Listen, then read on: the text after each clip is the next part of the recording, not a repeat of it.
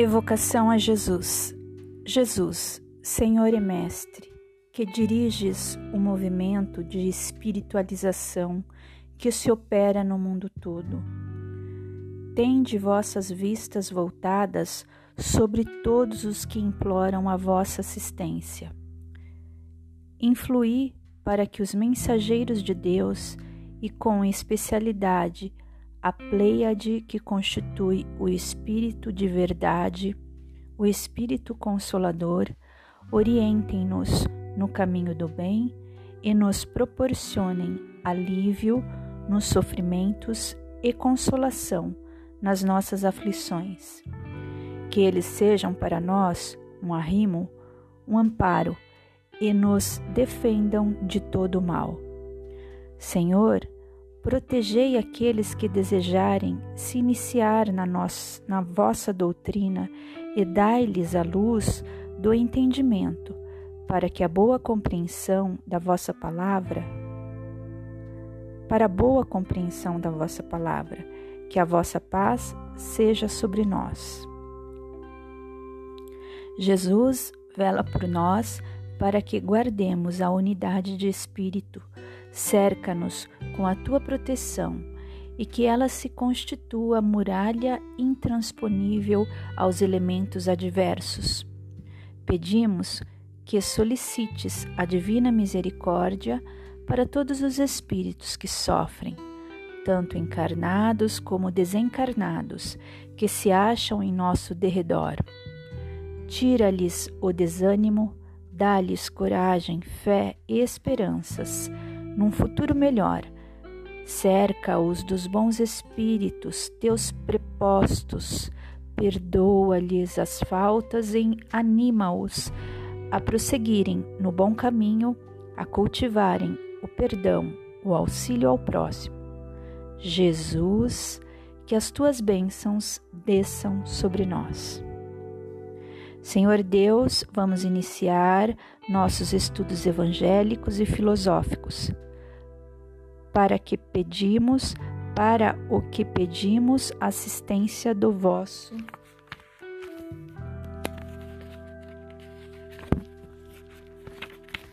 dos vossos mensageiros, a fim de que nos esclareçam a inteligência e nos deem discernimento necessário para bem compreendermos o que vamos estudar. Sobretudo, rogamos que o nosso guia espiritual seja conosco e presida a nossa reunião.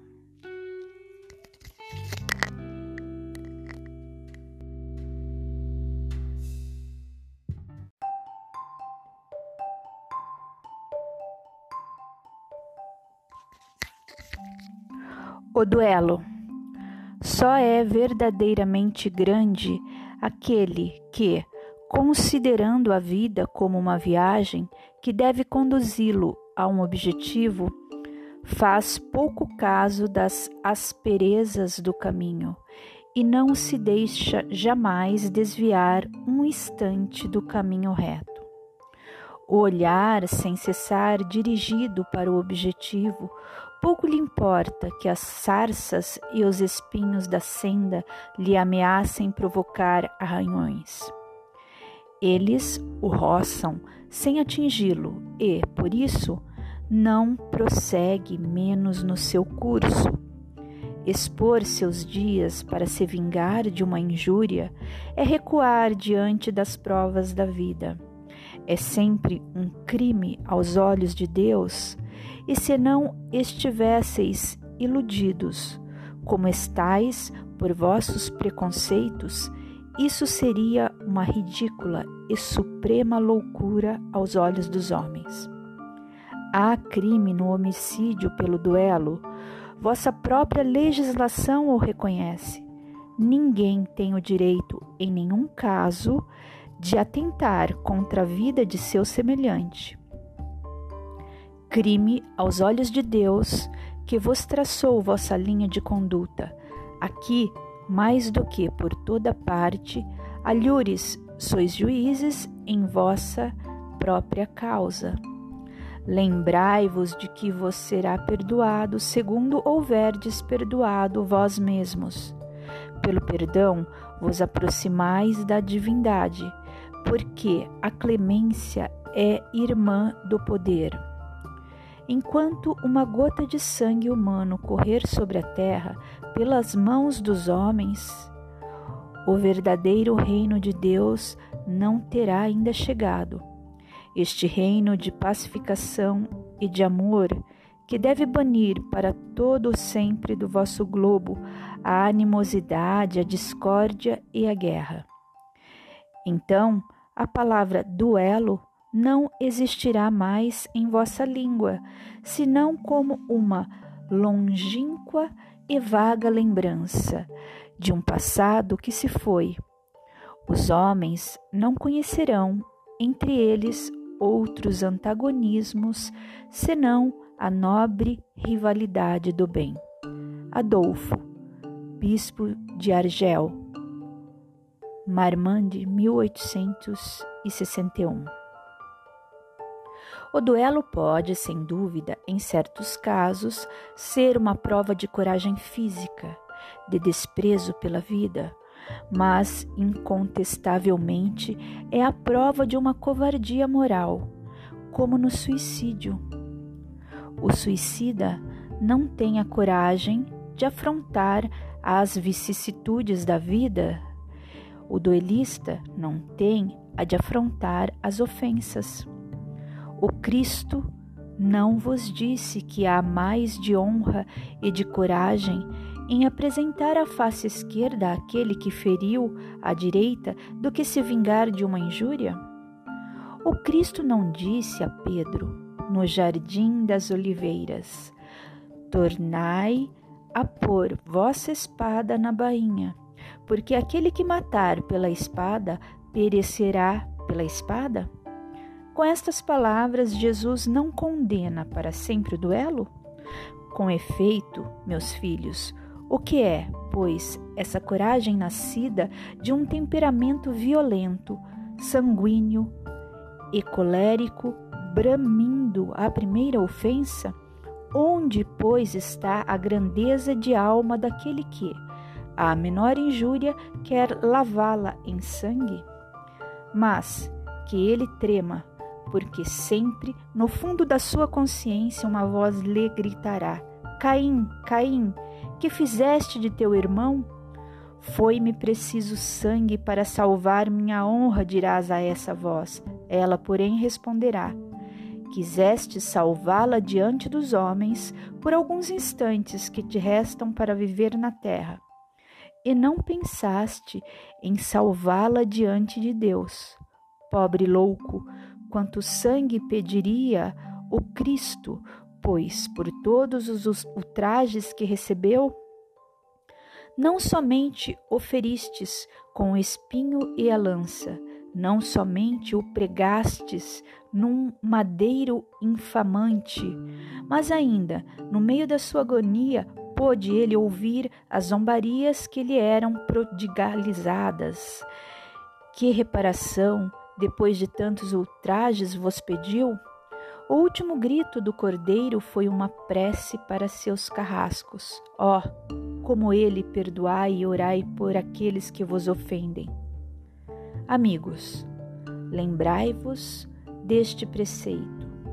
Amai-vos uns aos outros, e então, ao golpe dado pelo ódio, respondereis com um sorriso, e ao ultraje pelo perdão.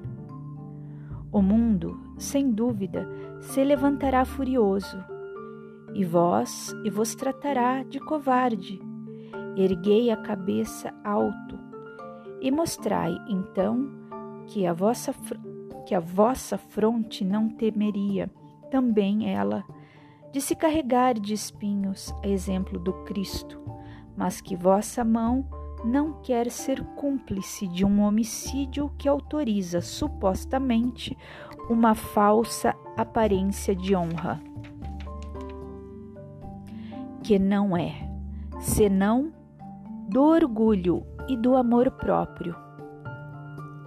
Em vos criando, Deus vos deu o direito de vida e de morte uns sobre os outros? Não. Ele não deu esse direito, senão a natureza somente, para se reformar e se reconstruir. Mas a vós não permitiu de dispor de, de vós mesmos. Como o suicida ou duelista estará marcado com sangue quando chegar a Deus e, a um e ao outro, o soberano juiz prepara longos e rudes castigos. Se ameaçou com a sua justiça aquele que disser ao seu irmão, raca, quanto a pena será bem mais severa para aquele que apareça diante dele com as mãos vermelhas do sangue do seu irmão. Santo Agostinho, Paris, 1862. O duelo é, como antigamente o que se chamava o julgamento de Deus, uma dessas instituições bárbaras que regem ainda a sociedade. Que diríeis, entretanto, se visseis mergulhar os dois antagonistas na água fervente ou sujeitásse-los ao contato de um ferro em brasa para resolver suas querelas e dar razão àquele que suportasse melhor a prova? Chamaríeis a esses costumes de insensatos. O duelo é ainda pior que tudo isso, para o duelista emérito, é um assassinato cometido a sangue, sangue frio, com toda a premeditação, premeditação desejada, porque ele está seguro do golpe que dará. Para o adversário, quase certo de sucumbir em razão da sua fraqueza e da sua inabilidade, é um suicídio cometido com a mais fria reflexão. Eu sei que, frequentemente, procura-se evitar essa alternativa igualmente criminosa, atribuindo-a ao acaso, mas então não é, sob uma outra forma, um retorno ao julgamento de Deus da Idade Média?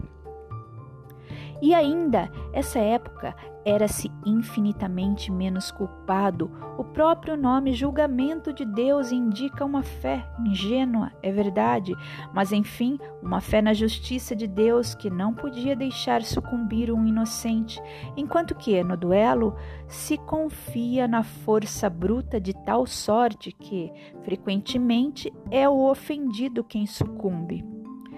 Ó, oh, amor próprio estúpido! Tola vaidade e louco orgulho, quando, pois, sereis substituídos pela caridade cristã, pelo amor ao próximo e pela humildade de que o Cristo deu o exemplo e o preceito?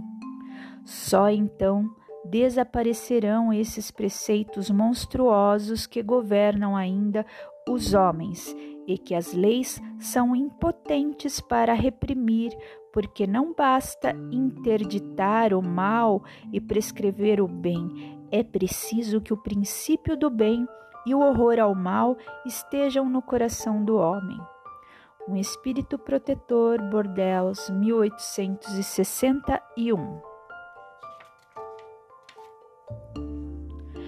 Que opinião terão de mim? Dizei-vos frequentemente se eu recuso a reparação de que me é pedida, ou se não a peço àquele que me ofendeu?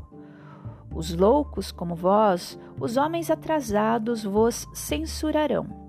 Mas aqueles que estão esclarecidos pelo facho do progresso intelectual e moral dirão que agistes de acordo com a verdadeira sabedoria refleti um pouco por uma palavra frequentemente dita ao ar ou muito inofensiva da parte de um dos vossos irmãos. Vosso orgulho se acha ferido. Respondei-lhes de maneira áspera, e daí uma provocação. Antes de chegar ao momento decisivo, perguntai-vos se ages como cristão que contas deveis à sociedade se a privais de um de seus membros? Pensais no remorso de ter arrancado a uma mulher seu marido, a uma mãe seu filho, aos filhos seu pai e seu sustentáculo. Certamente aquele que ofendeu deve reparação, mas não é mais honroso para ele dá-la espontaneamente em reconhecendo seus erros do que expor a vida daquele que tem direito a se lamentar? Quando ao ofendido, convenho que algumas vezes pode se achar gravemente atingido, seja na sua pessoa, seja em relação àqueles que nos cercam. Não é só o amor próprio que está em jogo, o coração está ferido e sofre. Mas além de ser estúpido, jogar a sua vida contra um miserável capaz de uma infâmia, ocorre que este, estando morto, afronta qualquer que seja não existe mais. O sangue derramado não dá mais renome a um fato que, se é falso, deve cair por si mesmo, e que, se é verdadeiro, deve se ocultar no silêncio. Não resta, pois, senão a satisfação da vingança saciada, a triste satisfação que frequentemente deixa desde esta vida cruciantes remorsos. E se é o ofendido que sucumbe, Onde está a reparação? Quando a caridade fora, for a regra de conduta dos homens, eles reformarão seus atos e suas palavras a esta máxima: Não façais aos outros o que não quiserdes que vos façam. Então, sim, desaparecerão todas as causas de dissessões e com elas as do duelo e das guerras, que são os duelos de povo a povo. Francisco Xavier Bordel, 1800. Bordeaux, 1861. O homem do mundo, o homem feliz que, por uma palavra ofensiva, por uma causa fútil, joga a vida de a vida que lhe vem de Deus, joga a vida do semelhante que não pertence senão a Deus. Este é mais culpável cem vezes que o miserável que, compelido pela cupidez, pela necessidade, algumas vezes se introduz numa habitação para dela roubar. O que cobiça e mata aqueles que se opõem ao seu desígnio. Este último quase sempre é um homem sem educação, não tendo senão noções imperfeitas do bem e do mal, enquanto que o duelista pertence quase sempre à classe mais esclarecida, um mata brutalmente, o outro com método e polidez, o que faz com que a sociedade o desculpe. Acrescento mesmo que o duelista é infinitamente mais culpável que o infeliz, que cedendo a um sentimento de vingança, mata um momento, mata no momento de exasperação. O duelista não tem ponto para desculpar o arrastamento da paixão, porque entre o insulto e a reparação há sempre o tempo de refletir. Ele age, pois, friamente e de plano premeditado. Tudo está calculado e estudado para matar mais seguramente o seu adversário. É verdade que expõe também a sua vida, e é isso que reabilita o duelo aos olhos do mundo, porque nele se vê um ato de coragem e o desprezo da própria vida. Mas há verdadeira coragem quando se está seguro de si?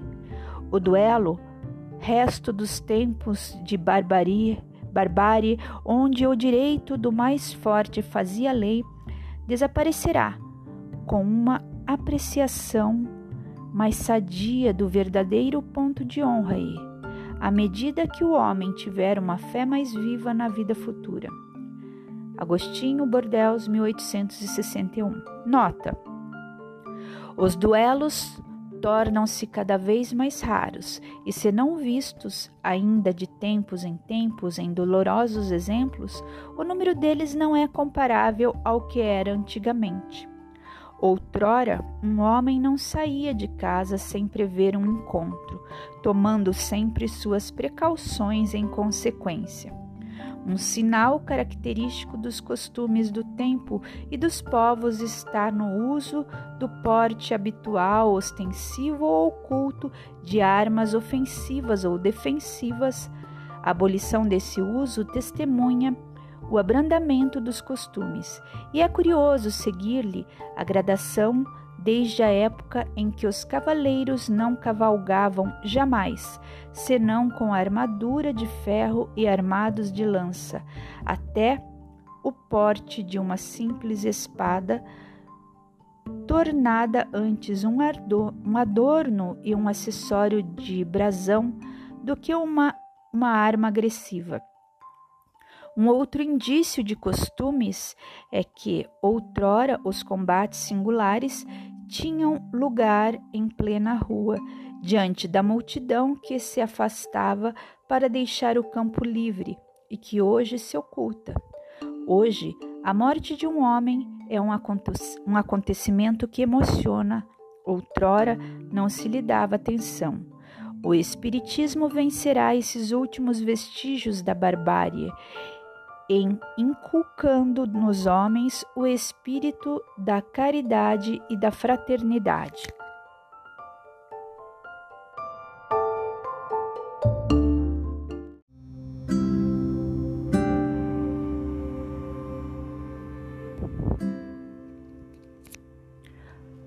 Qual o sentido da vida? No início da criação, o que existia era o vazio. Em um ato de amor, Deus manifestou a criação. Há 13 trilhões e 7 bilhões de anos deu-se o Big Bang e o início de toda a criação, e disso se originaram as primeiras partículas de vida. A matéria ainda não existia, mas apenas partículas subatômicas movendo-se à velocidade da luz. Essas mesmas partículas encontramos hoje em cada uma de nossas células. Portanto, a matéria que forma o nosso corpo é a mesma matéria da qual o cosmos se originou. Somos a essência primordial da criação. Nossa essência é divina em cada uma das nossas moléculas encontramos átomos, e no mais profundo dos nossos átomos, o vazio, o éter, a fonte. E a fonte está em tudo que há ao mesmo tempo, onipresente e onipotente. Tudo que existe foi criado por uma consciência primordial que chamamos de fonte, Criador, Deus, Alá, Tal, energia, entre outros termos. Essa fonte está criando tudo que existe a todo momento, através de inúmeros estudos e testes científicos a física quântica comprovou matematicamente que toda a nossa realidade é manifestada a partir de nosso campo vibracional. E mais, tudo que existe é energia. Tudo, exatamente tudo, são, são ondas de vibração a partir das quais tudo é criado.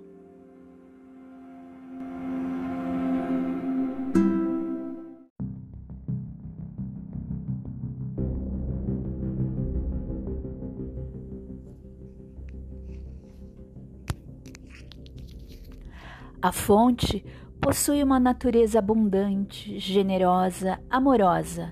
Não para de criar e a todo momento diz sim, apenas sim, para a frequência que você emite. Tudo o que existe emite uma frequência. E o que define a aproximação ou a separação entre as partes contidas no todo é a frequência da vibração emitida. Assim, tudo e todos que estão ao nosso redor estão em ressonância com a frequência que emitimos, frequências essas que se aproximam ou se distanciam vibracionalmente da frequência primordial da fonte criadora, sendo que a frequência mais próxima com o divino é o amor. Assim, O amor é a frequência mais próxima da criação. É a nossa natureza intrínseca, contida em cada átomo que forma o nosso corpo material e que sustenta a alma na matéria tridimensional a qual estamos inseridos.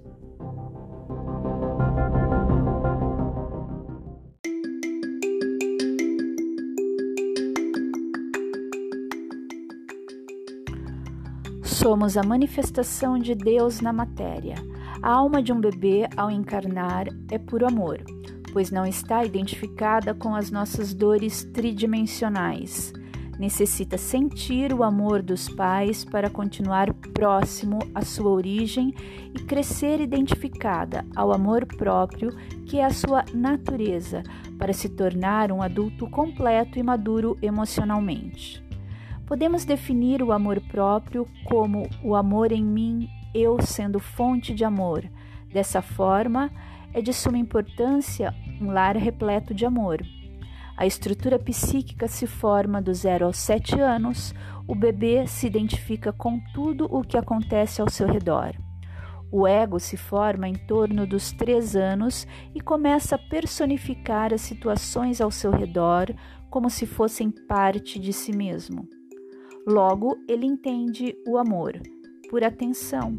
Toda falta de presença materna e paterna nos primeiros três anos de vida, o bebê vai se sentir separado da fonte e vai começar a se identificar com dores tridimensionais da separação, da inexistência, do vazio interior, da frustração, ao invés do que é a sua verdadeira natureza amorosa.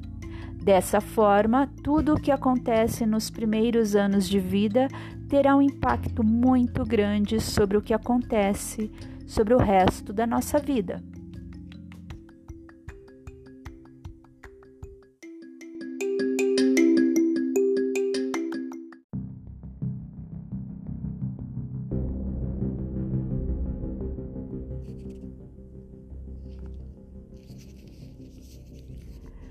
A física quântica comprovou matematicamente que nós criamos a nossa realidade a partir dos programas que nós trazemos do nosso inconsciente, que são os programas matrizes, os primeiros programas instalados na nossa estrutura psíquica.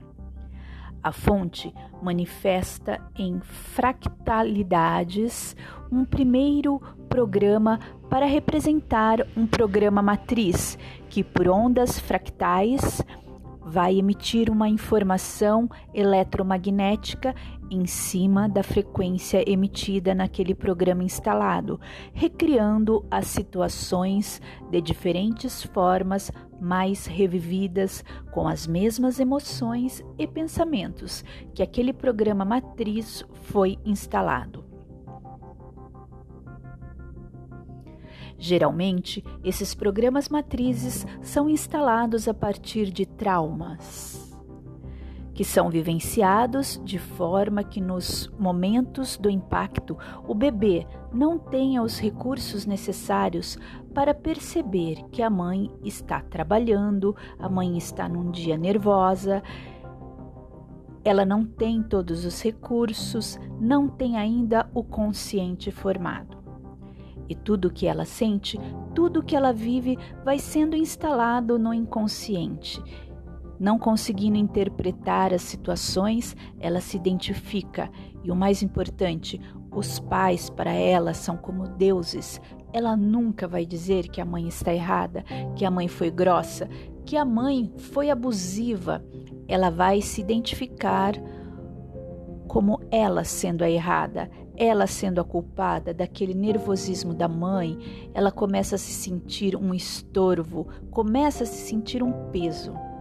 Se esse pai ou essa mãe não dão atenção, Logo, a criança que entende atenção como amor vai se sentir separada da natureza dela, e ali começa o sentimento de inexistência, e ela vai começar a sentir-se rejeitada por esses pais. E a partir dessa rejeição, ela começa a sentir que não tem importância, que é um nada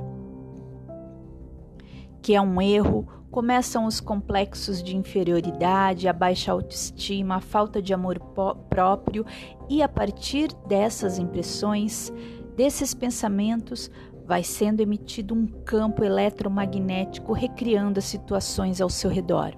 Os nossos pensamentos criam um campo eletro que emite uma informação para o universo, para o sistema universal, para a fonte, para o campo universal. Nós trazemos uma matriz divina em nosso interior. O nosso corpo é formado por malhas que emitem uma vibração. Além do nosso corpo físico, nós temos mais seis corpos sutis, portanto, são sete camadas, contando com a camada física. E o nosso campo emite um vórtex de energia com uma assinatura vibracional a partir da soma de nossos pensamentos e emoções.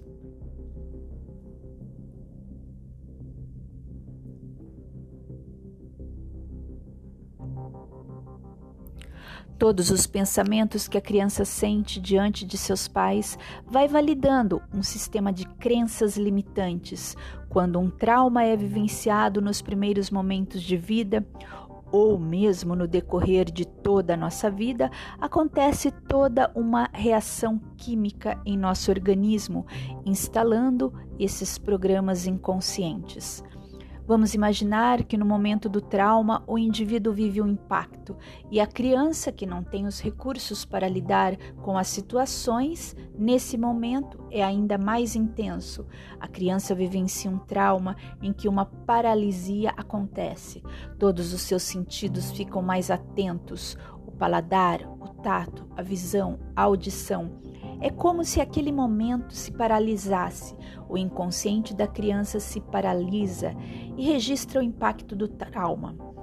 Além disso, tudo que é vivenciado ativa sinapses cerebrais que liberam através dos neurotransmissores, neuropeptídeos na corrente sanguínea, chegando em cada uma de nossas células, armazenando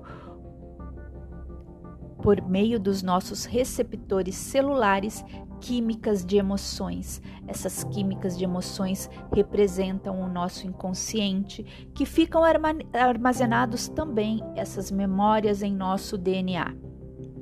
Juntamente com as memórias dos nossos ancestrais, ou seja, 95% do nosso DNA, é um código de linguagem que contém todas as memórias desde os momentos da nossa existência, incluindo a memória dos nossos ancestrais. Portanto, a humanidade está no nosso DNA. Quando o trauma acontece e gera esse impacto, o inconsciente recebe uma descarga emocional. Nós criamos a nossa realidade a partir da soma de nossos pensamentos e emoções. Como já dito, os pensamentos emitem uma onda elétrica, já as emoções magnetizam, atraem os pensamentos, formam as emoções, atraem as situações ao nosso redor. A lei da atração funciona a partir do nosso inconsciente. O nosso inconsciente é o nosso corpo físico, mas esses seis corpos sutis, também assim como o nosso DNA, fazem parte do nosso inconsciente. Assim, como todas as memórias, todas as crenças limitantes, toda a química da emoção armazenada estão recriando a nossa realidade a todo momento. Para o ego, quando acontece um trauma, ele se paralisa no trauma. Chamamos de ego maduro, quando ele aprende a lidar com esses traumas. O ego infantil é o ego que está paralisado ainda nesse trauma.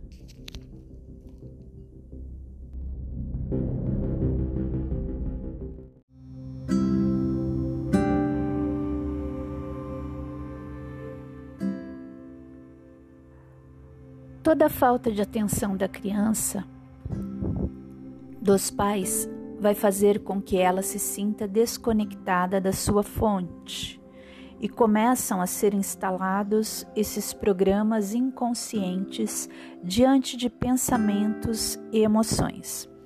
Todos esses sentimentos que a criança vive nesses primeiros anos de vida, fazendo com que ela se sinta rejeitada, não tendo os recursos psíquicos para lidar com aquela dor. A rejeição vai gerando um buraco no centro do peito, um vazio vai sendo instalado, ela vai se sentindo culpada por não ser boa o suficiente, por não se sentir amada pelos seus pais, e toda essa falta na infância fará com que ela vá buscar no externo. Todo vazio fará com que a pessoa busque em todo excesso na sua vida onde existe uma falta seja no excesso de trabalho, seja na busca por um parceiro, seja em vícios, seja na alimentação. Por trás existe uma falta e essa falta não é na realidade. Uma. Essa falta não é a sua verdadeira essência, é apenas a separação, a identificação com a ausência, o afastamento com a sua origem, que é o amor. Assim, toda falta de amor que você está identificado irá recriar mais falta de amor. O vazio irá recriar mais sentimentos de vazio, de solidão que você sentiu na infância e está projetando na sua vida amorosa, recriando mais momentos de solidão. A frustração que você sentia diante dos seus pais por eles não estarem presentes, por eles não estarem atentos, por eles não terem paciência, irá ser projetada nas suas relações amorosas, criando mais frustrações que você irá criar no decorrer da vida. E isso não se limita nas suas frustrações amorosas, continua existindo nas frustrações com os seus pais, com os seus amigos, na sua vida profissional e no todo. A abundância, a prosperidade é uma continuidade do amor, porque o amor é um sentimento de preenchimento. O amor é a essência da manifestação. Em um ato de amor, Deus fez a criação. O amor é a essência da criatividade, é a essência da explosão. O amor não é um sentimento brando, sutil, neutro. Não, essa percepção é errônea. O amor é uma força, é uma explosão, é um estado de espírito contagiante, é a alegria existencial, é o preenchimento interno, é a abundância da existência, é a sensação de estar conectado com o seu melhor, acordar sentindo alegria, o amor, a felicidade, e é para esse lugar que devemos ser conduzidos, porque tanto a prosperidade quanto uma relação plena, a saúde, ela é fruto desse preenchimento interno de conexão com a sua verdade, que é o amor, de conexão com o seu Deus interior, com a sua centelha divina.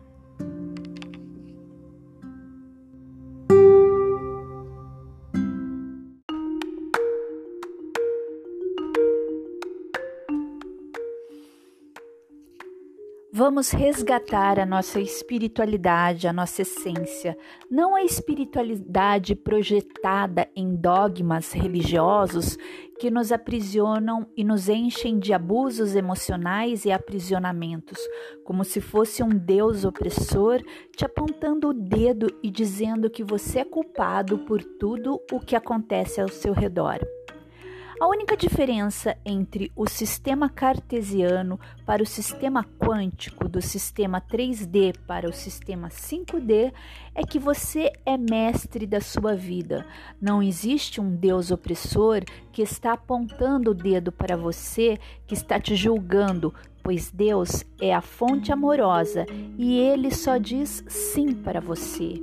Em um ato de amor, ele te criou e se existe um sentido na vida, é para que você realize de que você não há esse sistema tridimensional de dores, de tristezas, de escassez, de angústia, de tristeza, de solidão.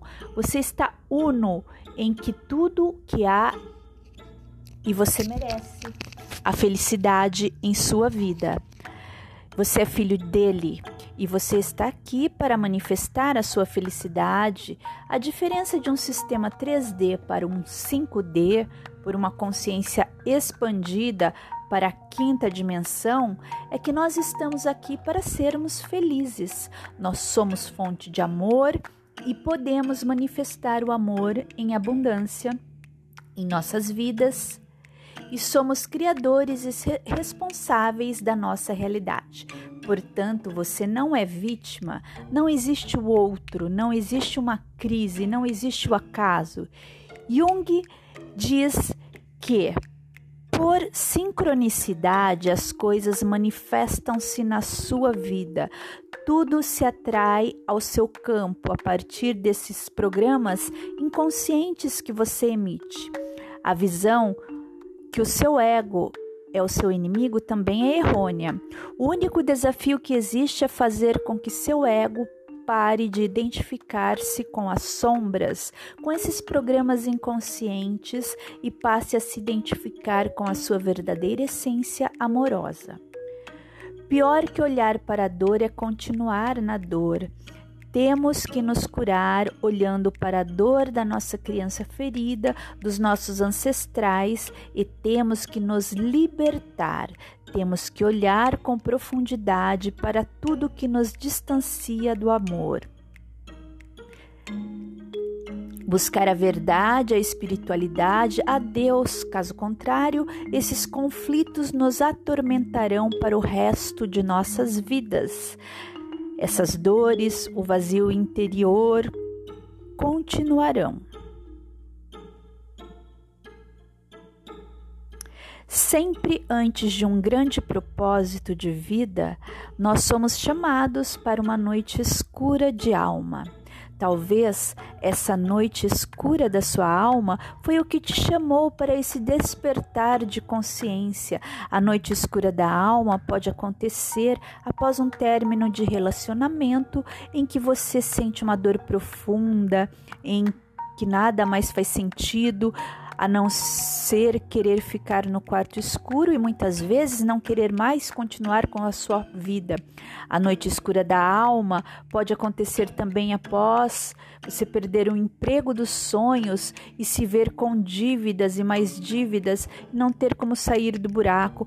Pode vir também durante uma pandemia mundial em que você não consegue vislumbrar esperança de cura e mudanças no quadro mundial em que nos encontramos.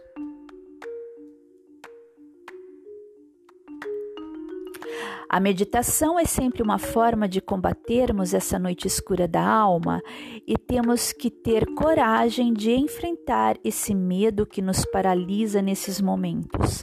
E olhar para as nossas sombras deixa-nos paralisados de medo, por isso há que se ter muita coragem para encará-las. Na realidade, nós somos o nosso pior inimigo. Não existe lá fora, não existe o outro. Você não é vítima de nada. Nós criamos a nossa realidade. Tudo que se manifesta lá fora é um reflexo de quem somos.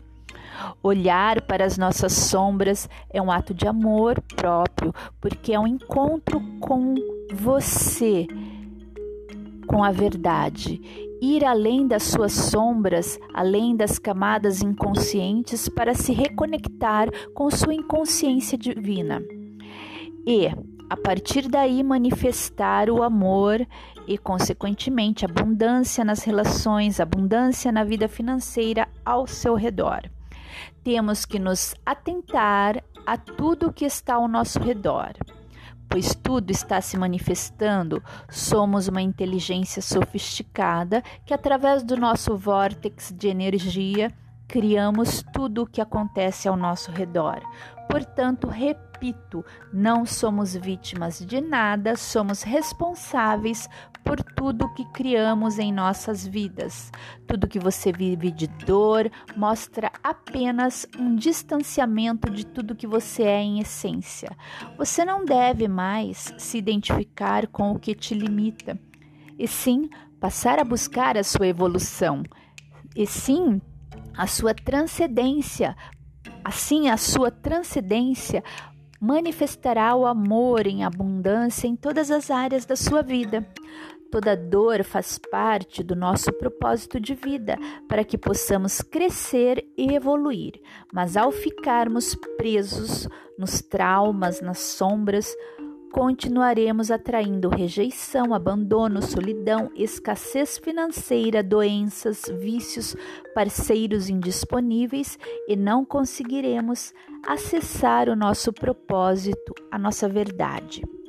O nosso propósito, a nossa abundância está instalada em nossa alma. Quando trazemos camadas inconscientes, essas camadas aprisionam nossa alma e você não consegue saber quem você é.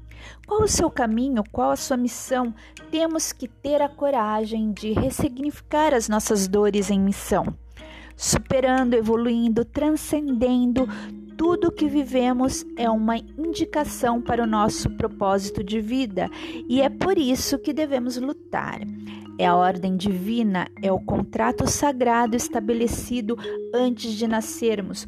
Todos nós trazemos um contrato, um projeto de vida, porém ele está encoberto por nossas camadas inconscientes, mas sua alma fez com que você ouvisse esse podcast e começasse a se atentar para essas dores que vão aí dentro de você.